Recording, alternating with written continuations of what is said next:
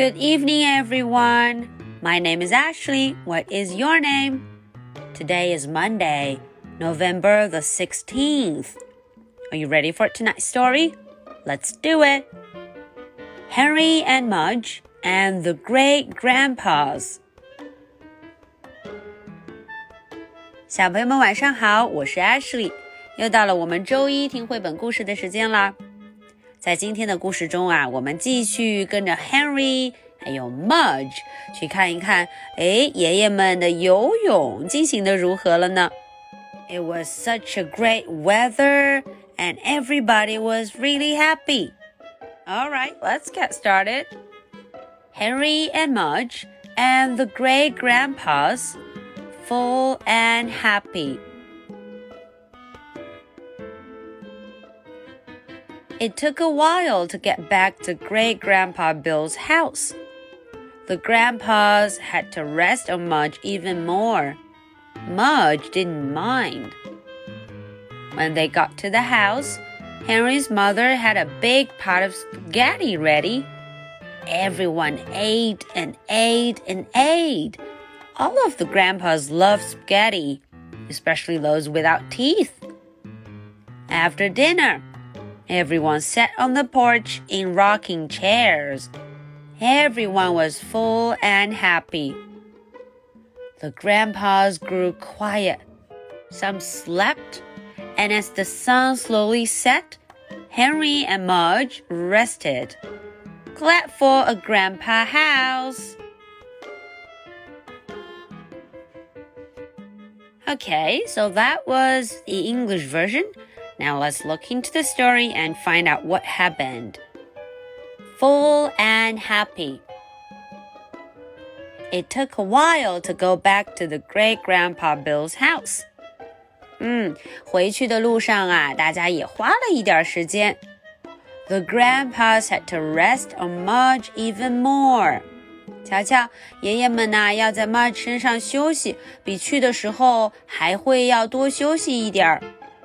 Mudge didn't mind. Mudge 并不介意呢。Mudge didn't mind. When they got to the house, Henry's mother had a big pot of spaghetti ready. 当他们呢到家的时候啊，Henry 的妈妈已经准备好了好大一锅的意大利面 spaghetti。Everyone ate and ate and ate. 大家都吃了。 All of the grandpas loved spaghetti. 嗯，爷爷们都很喜欢吃意面 spaghetti, especially those without teeth. 特别是啊，那些没有牙齿的爷爷们，嗯，他们没有牙齿 teeth 牙齿。After dinner, everyone sat on the porch in rocking chairs.